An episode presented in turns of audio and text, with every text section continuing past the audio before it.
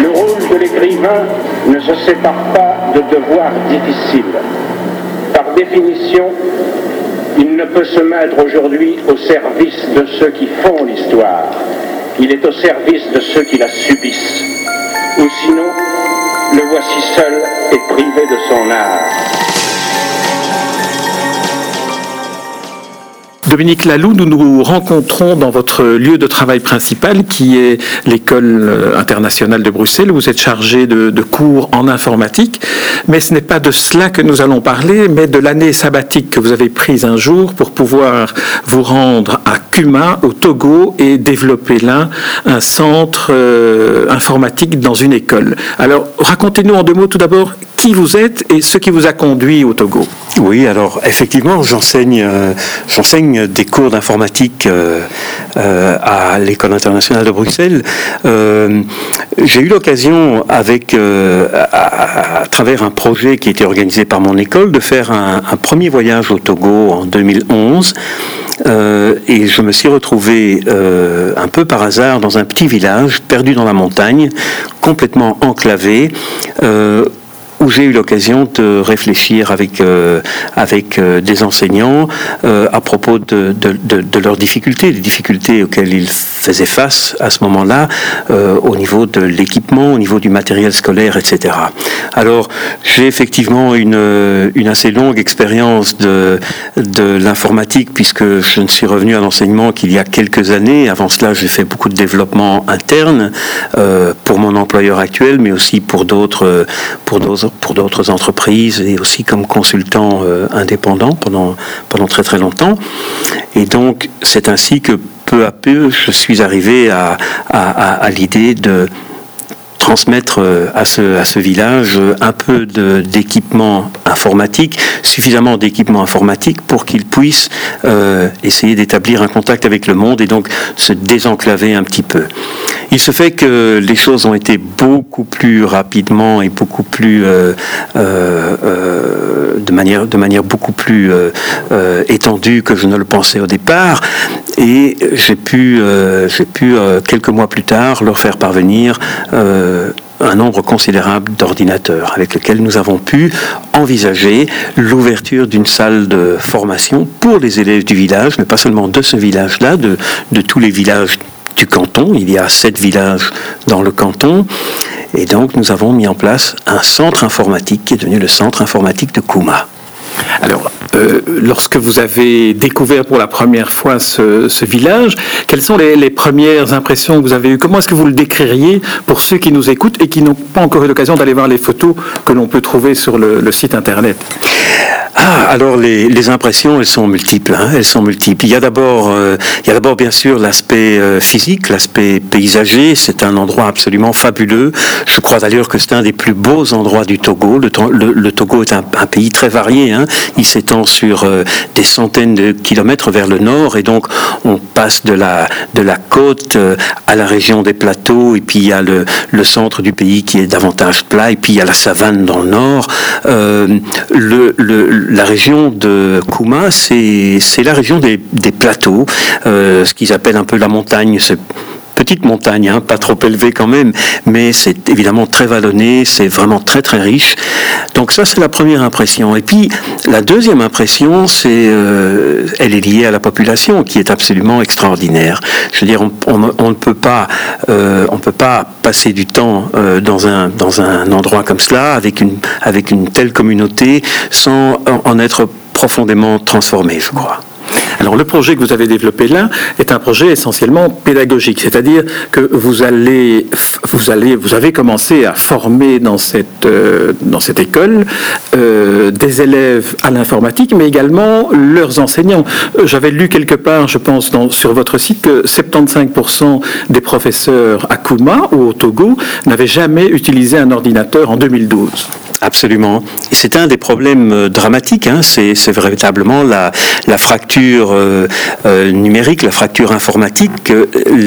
Même les universitaires qui ont fait quatre ans d'université à l'université de Lomé, par exemple, ont eu très très peu de contact avec l'informatique.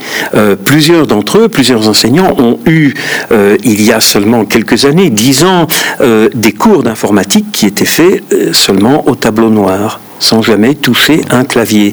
Alors, inutile de dire que euh, les, enseignants formés euh, ont peut-être eu un peu plus d'occasion de, rencontrer l'informatique, que ce soit dans un cybercafé ou, parfois même, occasionnellement, on en rencontre qui en, ont, qui en possèdent, hein, qui ont un ordinateur. Mais il y a aussi tous ces enseignants, disons, moins officiels, qui sont en réalité des gens payés par la communauté et qui, eux, sont rarement sortis même du village et donc eux n'ont jamais eu l'occasion d'utiliser l'informatique. Alors effectivement, ça fait un problème, euh, tant au niveau de, de, leur formation à eux que bien sûr la formation, le, savoir qu'ils peuvent euh, transmettre à leurs élèves. 75% euh, oui, à ce moment-là, c'était le cas à Kuma, et je crois que c'est vraiment un chiffre qui doit être assez généralisé. Hein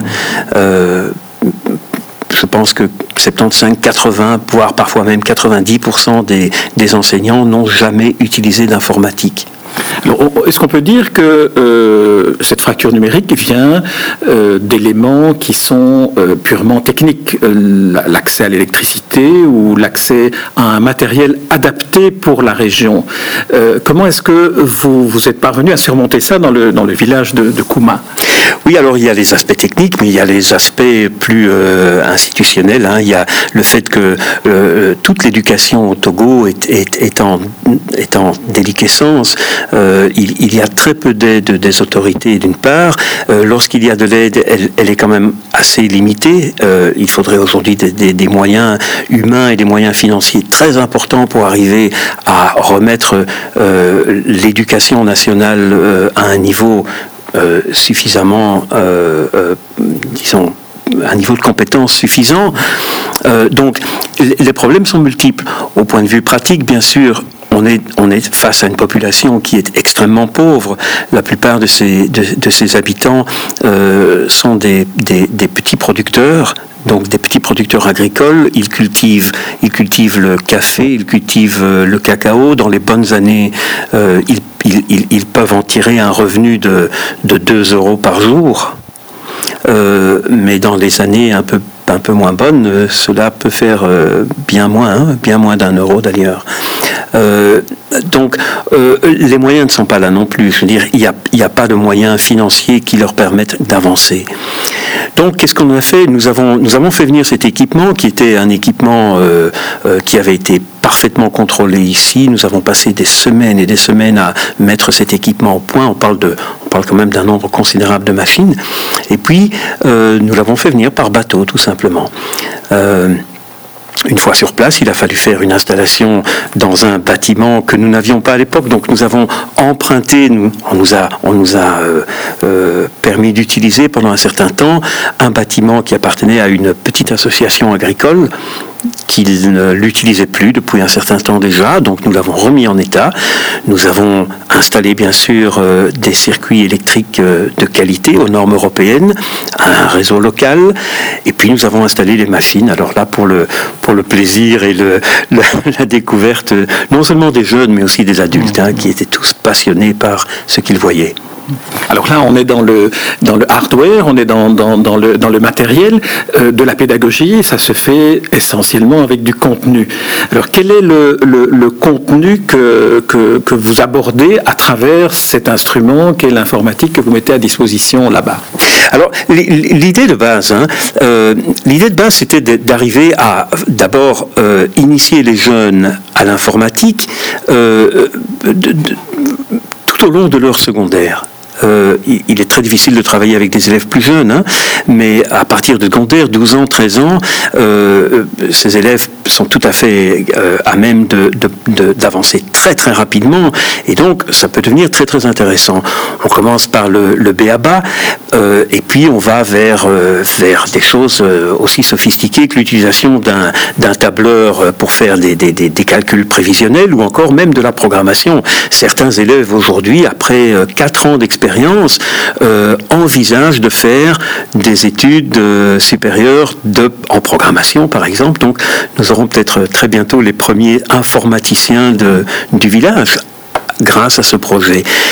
Alors, euh, effectivement, amener du matériel n'était pas notre, notre n'était pas l'idée du projet. L'idée du projet, c'était de mettre du matériel à la disposition des jeunes et des enseignants, mais aussi d'apporter tout le contenu euh, pédagogique, d'apporter une, sorte de, carnet de route euh, qu'ils puissent suivre pour découvrir ce qu'il y a à découvrir et bien sûr d'apporter aussi peu à peu euh, la formation d'abord aux formateurs et puis directement aux jeunes.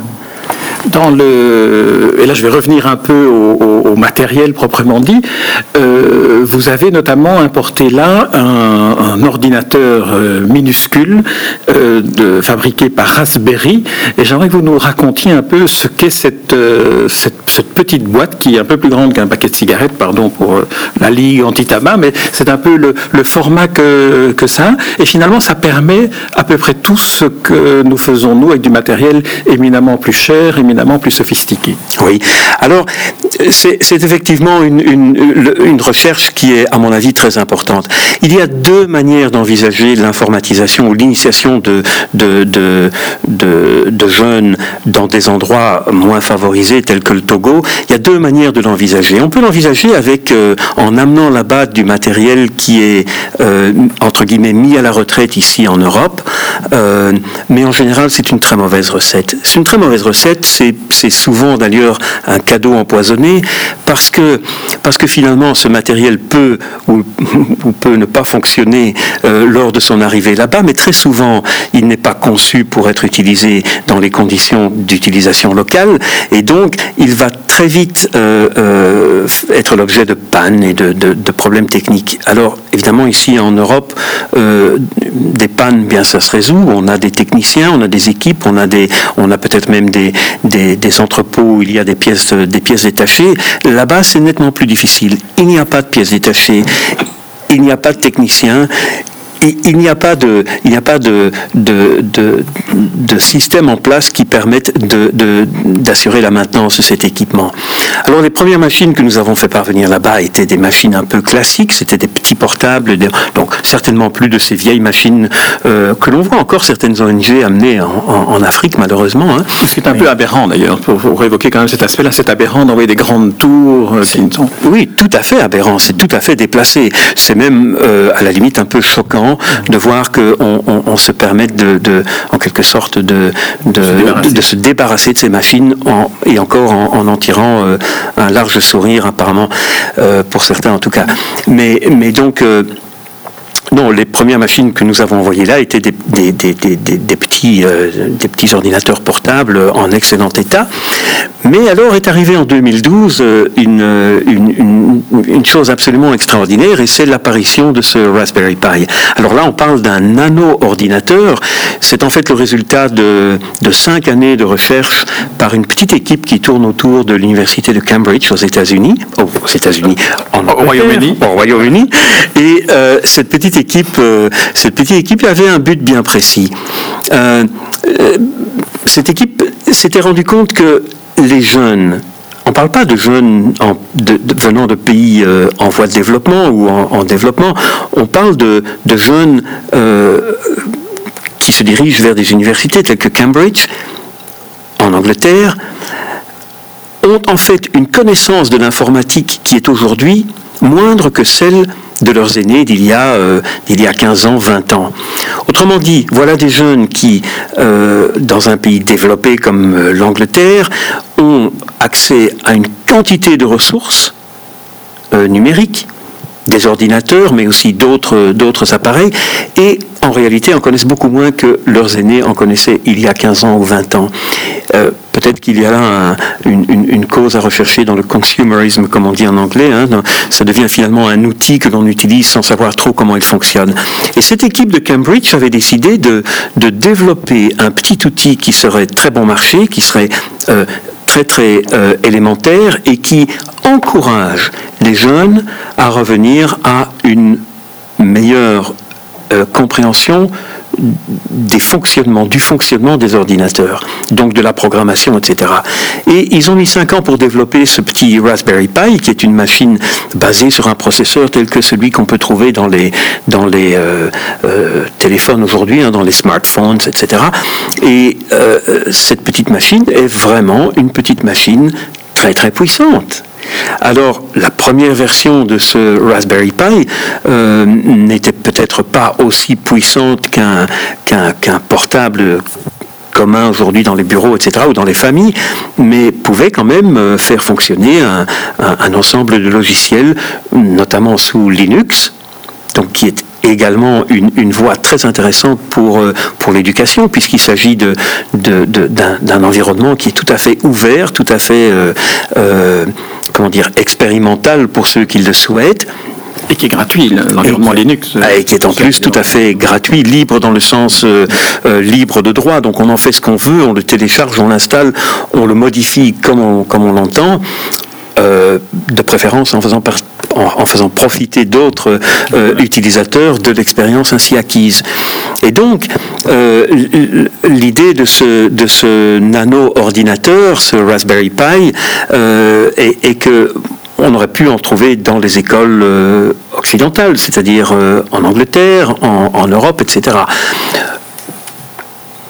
immédiatement après avoir vu cet ordinateur, je me suis dit c'est la solution à utiliser dans, le, dans, dans, dans les endroits où il y a moins de ressources.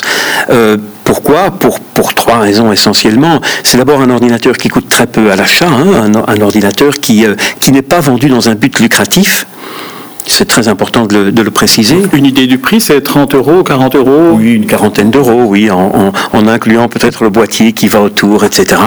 Euh, c'est un ordinateur qui demande très très peu de, de soins, de maintenance, et c'est un ordinateur qui consomme très peu d'électricité. On le fait fonctionner avec un chargeur de, GSM. Donc euh, euh euh, une, charge électrique qui est vraiment très très... Une consommation électrique, pardon, qui est vraiment très très réduite. Donc pour ces trois raisons, ça valait vraiment la peine d'essayer d'utiliser sur le terrain. Alors Qu'avons-nous fait? Ben, Nous avons installé une autre salle informatique dans un autre village où il n'y avait vraiment rien non plus. Il n'y avait pas non plus à l'époque l'électricité. Donc elle est arrivée dans le canton euh, très peu de temps après, heureusement pour nous. Sinon, nous pensions l'utiliser avec des, avec des générateurs, tout simplement. Et euh, eh bien, nous nous sommes rendus compte que euh, malgré sa simplicité et malgré, malgré sa, ses, limites en fait de vitesse, etc., ce petit ordinateur pouvait très très bien initier les, les jeunes aux, aux technologies de l'information et de la communication. Alors il y a l'initiation aux technologies de l'information et de la communication, mais il y a aussi euh, l'utilisation que l'on peut faire en, marge ou en parallèle avec celle-là, qui est l'utilisation de l'ordinateur pour avoir accès à des programmes éducatifs traditionnels dans le secondaire, euh, la littérature, l'arithmétique, la, mathématique, etc. Alors comment est-ce que euh, vous gérez cet aspect-là de, l'appui que vous apportez dans ce village du Togo, Kouma, ou bien l'autre village dans lequel vous avez installé les nano-ordinateurs? Eh, C'est effectivement un, aspect vraiment très très intéressant du, projet parce que euh, quand on parle de quand on parle d'informatique aujourd'hui, euh, cela dépasse de loin l'apprentissage du, traitement de texte ou du tableur ou de l'outil de présentation. Bien sûr, cela fait aussi partie de, l'expérience, mais euh, vous parliez de littérature par exemple, il n'y a pas une école rurale au Togo qui possède les livres nécessaires requis pour la préparation par exemple au bac. Il n'y a pas une école qui possède les livres en quantité suffisante, euh, mais, très souvent, on va se retrouver avec cinq livres euh, sur, les, sur les 20 qui sont au programme et cinq livres dont on aura deux ou trois exemplaires uniquement. Alors ça, c'est un problème très très sérieux. C'est un problème sérieux parce qu'on demande à ces jeunes euh, de lire, euh, sans leur donner les moyens de le faire. Ils n'ont pas les moyens de le faire euh, et, lorsqu'ils les ont, ils les ont de manière extrêmement limitée pendant très peu de temps. Euh, bien sûr, les, enseignants pourraient faire des photocopies, etc., mais ils n'ont même pas les moyens de, s'offrir les photocopies. Alors, bien sûr, il y a énormément de, il y a un potentiel extraordinaire dans, l'utilisation de petits ordinateurs comme cela. Pourquoi? Parce qu'on peut se retrouver euh, extrêmement facilement avec une salle équipée de 20 ordinateurs. C'est en moyenne le, nombre de machines que l'on met hein, dans une salle, 20, 25 ordinateurs. Et on peut, euh, dans le même temps, avoir 25 copies du livre dont on a besoin. Alors bien sûr, il y a des tas de limites quand même à cela. Pour l'instant, légalement, on ne peut pas euh, mettre sur ces machines des livres qui, ne seraient pas encore dans le domaine public. Ça veut dire qu'on on est limité quand même à, des livres qui sont plutôt anciens euh, et des livres qui ne correspondent pas toujours nécessairement aux besoins ou aux attentes de, jeunes lecteurs africains. Ça, c'est un problème qui, est lié bien sûr à, la culture locale et au fait que nous, inévitablement, nous importons quelque chose là-bas qui ne correspond peut-être pas toujours aux, besoins véritables de ces jeunes. Mais euh, ce qui est extraordinaire, c'est de laisser parler des chiffres. Hein. Sur une petite carte euh, SD, par exemple, une petite carte telle que l'on mettrait dans, un ordinateur ou dans, dans un de ces nano-ordinateurs, il est possible de mettre, en théorie du moins, euh, plusieurs dizaines de milliers de livres ça veut dire que si vous, si vous faites 20 copies d'une telle carte qui possède 10 000 livres venant de, venant de projets tels que par exemple le projet Gutenberg euh, aux États-Unis, il y a là euh, plusieurs milliers de livres en français, mais la bibliothèque euh, électronique du Québec par exemple, qui offre des des centaines, voire des milliers de livres aujourd'hui, je crois qu'ils sont, sont pas loin de 2000, 2000 livres disponibles. si l'on vient... 2 millions. 2000, 2000 livres, pas encore 2 millions, mais peut-être qu'un jour, hein. euh, peut-être que ça arrivera un jour, mais 2000 livres, euh, c'est plus qu'il y en a dans les petites bibliothèques locales euh, dans n'importe quel endroit du Togo hein, ou d'autres pays africains. C'est extraordinaire pour eux.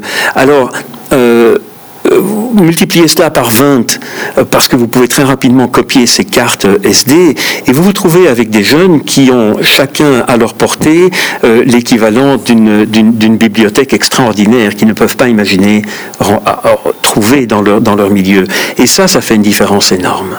Mais en revanche, s'ils n'ont que des livres euh, tombés dans le domaine public, ça veut dire des livres de littérature française ou étrangère qui ont plus de 100 ans, donc qui n'entrent en rien ni dans leur programme scolaire, ni dans, dans, un monde qu'ils peuvent concevoir. Alors, comment faire pour avoir accès à la littérature contemporaine? Il faudrait convaincre des éditeurs de céder les droits pour une série d'ouvrages euh, qui sera alors mis à disposition et qui seraient des livres contemporains et qui ne ruineraient pas ces, ces maisons d'édition, puisque le, le, le, public auquel est destiné est un public qui, de toute façon, n'achèterait pas. Voilà, absolument. C'est une démarche qui a déjà été faite par d'autres groupes. Hein. Par exemple, une organisation américaine qui s'appelle World Readers euh, a, a, contacté un, nombre important euh, d'éditeurs, mais bien sûr d'éditeurs en langue anglaise, qui ont accepté de jouer le jeu et de mettre à leur disposition un nombre aujourd'hui euh, très important de livres récents. Et ça, vraiment, ça peut faire un changement extraordinaire pour ces jeunes. Euh, ça fait un changement extraordinaire parce que d'une part, ça les invite, ça excite leur curiosité, ça les invite à lire, et euh, et, et, puis, ça leur fait se rendre compte que finalement, on écrit de très belles choses aujourd'hui. Alors oui, mon rêve, ce serait de pouvoir contacter des éditeurs qui, par exemple, éditent des livres africains, bien sûr, euh, de manière à pouvoir mettre à la disposition, de manière tout à fait légale, à la disposition de ces jeunes, des livres qui soient récents et qui soient proches d'eux-mêmes, mmh. qui parlent d'eux, qui parlent de leur, euh, de leur culture, de leur culture au pluriel, hein, mais qui parlent quand même de leur culture plutôt que de, de la culture euh, des Yovo qui, euh, qui, qui, qui l'importent bien sûr d'Europe de, ou d'Amérique. Quoi, hein. On pourrait imaginer aussi que dans le monde tel que nous le vivons aujourd'hui, qui est fait de, de violence finalement, et qui est fait de manque de compréhension et de connaissance de l'autre et de, et de tolérance vis-à-vis de l'autre, on pourrait rêver aussi qu'avec l'accès à cette euh, littérature contemporaine diversifiée multiculturelle, il y aurait un tel bond dans l'éducation à la lecture, à la littérature, que peut-être le monde en serait un peu changé au niveau en tout cas de la violence qui y règne. Oui, tout à fait, hein, tout à fait. Euh, maintenant, il est vrai que euh, si on se limite à, notre expérience au Togo, il faut, se dire que c'est une, une, population qui n'est pas du tout dans la violence. La, la, vie rurale au Togo est au contraire peut-être une vie qui fait rêver par sa, par sa sérénité, euh, euh par, par par, par, par son calme aussi. C'est un autre rythme de vie, etc. Euh, J'ai rencontré très peu de violence au Togo, très très très très très peu. Mais je peux imaginer qu'effectivement cette ouverture vers le monde puisse ouvrir des tas d'horizons à, à, à, ces jeunes et à ces moins jeunes, hein, parce que parce que il ne faut pas penser que seuls les, les jeunes sont intéressés par euh, une salle informatique et sont tentés d'aller explorer un peu ce qu'ils peuvent, euh, ce à quoi ils peuvent accéder à travers l'ordinateur. Mais les adultes le sont aussi, les parents le sont. Euh, nous avons des équipes de d'entretien des machines qui viennent prendre, hein, qui viennent ramasser les poussières, qui viennent s'assurer que tout est en ordre et qui sont en fait des parents euh, qui sont qui ont été vraiment euh, euh, attirés par l'idée de, de, de, pouvoir participer ainsi au projet. Donc, euh, oui, je pense que ça peut avoir un effet bénéfique, pas seulement pour les jeunes, mais aussi pour les adultes, et, et certainement une ouverture vers le monde. Hein. Mm. ça, c'est indéniable. Oui, quand je parlais du, de violence, je voulais quand même préciser, c'était pas du Togo dont je parlais, mais d'une possibilité de dupliquer l'expérience que vous êtes en train de mener à bien dans d'autres régions du monde, et que l'effet que peut donner ce type de démarche pédagogique éducative serait bénéfique pour, euh, pour l'humanité d'une certaine manière. Euh, Dominique Laloux. C'est le rêve de l'éducation hein, partout. Hein. C'est à ça que mène l'éducation. Hein. Oui. Dominique Laloux, je vous remercie pour cet entretien. Et puis alors, euh, en vidéo, cette fois-ci, vous allez nous faire une petite démonstration, si vous voulez bien, de cette euh, nano, euh, de ce nano ordinateur. Comme ça, on, peut, on pourra le, visualiser, le visualiser davantage que de nous écouter en parler. Merci beaucoup, Dominique Laloux. Merci pour votre invitation.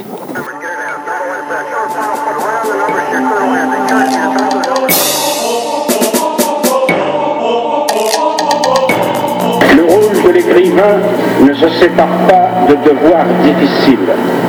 Par définition, il ne peut se mettre aujourd'hui au service de ceux qui font l'histoire. Il est au service de ceux qui la subissent. Ou sinon, le voici seul et privé de son art.